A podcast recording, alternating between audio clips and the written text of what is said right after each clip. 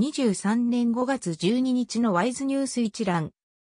台湾の経済ニュースが音声で聞ける耳よりワイズ。こちらではトップニュースとその他ニュースのタイトルをまとめてお届けします。トップニュースは TSMC の3ナノ、社採用にも採用拡大。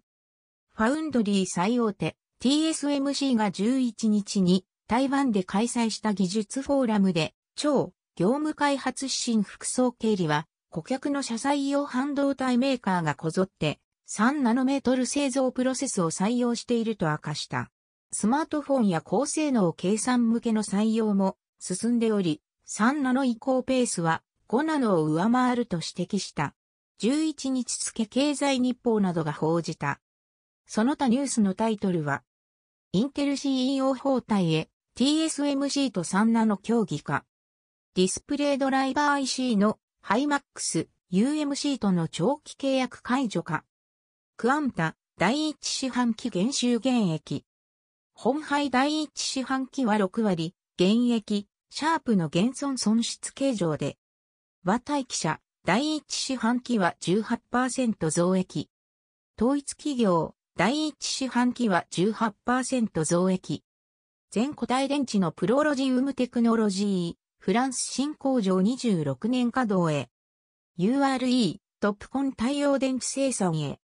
4月の住宅景況感、5ヶ月連続、回復安全。ハイウェルス、台中で工事停止せず罰金。乾杯の和牛ファミレス、台中ララポートに出店。ミシュランガイド、台南3店など8店追加。キャッシュレス第一四半期決済額17%増。産業用電力の下記料金16日から適用。米国務長官、台湾の WHO 総会招待を要求。高機動ロケット砲、米国から追加購入へ。中国軍の偵察攻撃用ドローン、また台湾周辺を半周飛行。中部で新型豚インフル感染、域内3例目。台中 MRT 線路にクレーン落下、上院の目視から衝突まで13秒。以上ニュース全文は会員入会後にお聞きいただけます。購読、指読をご希望の方は、ワイズホームページからお申し込みいただけます。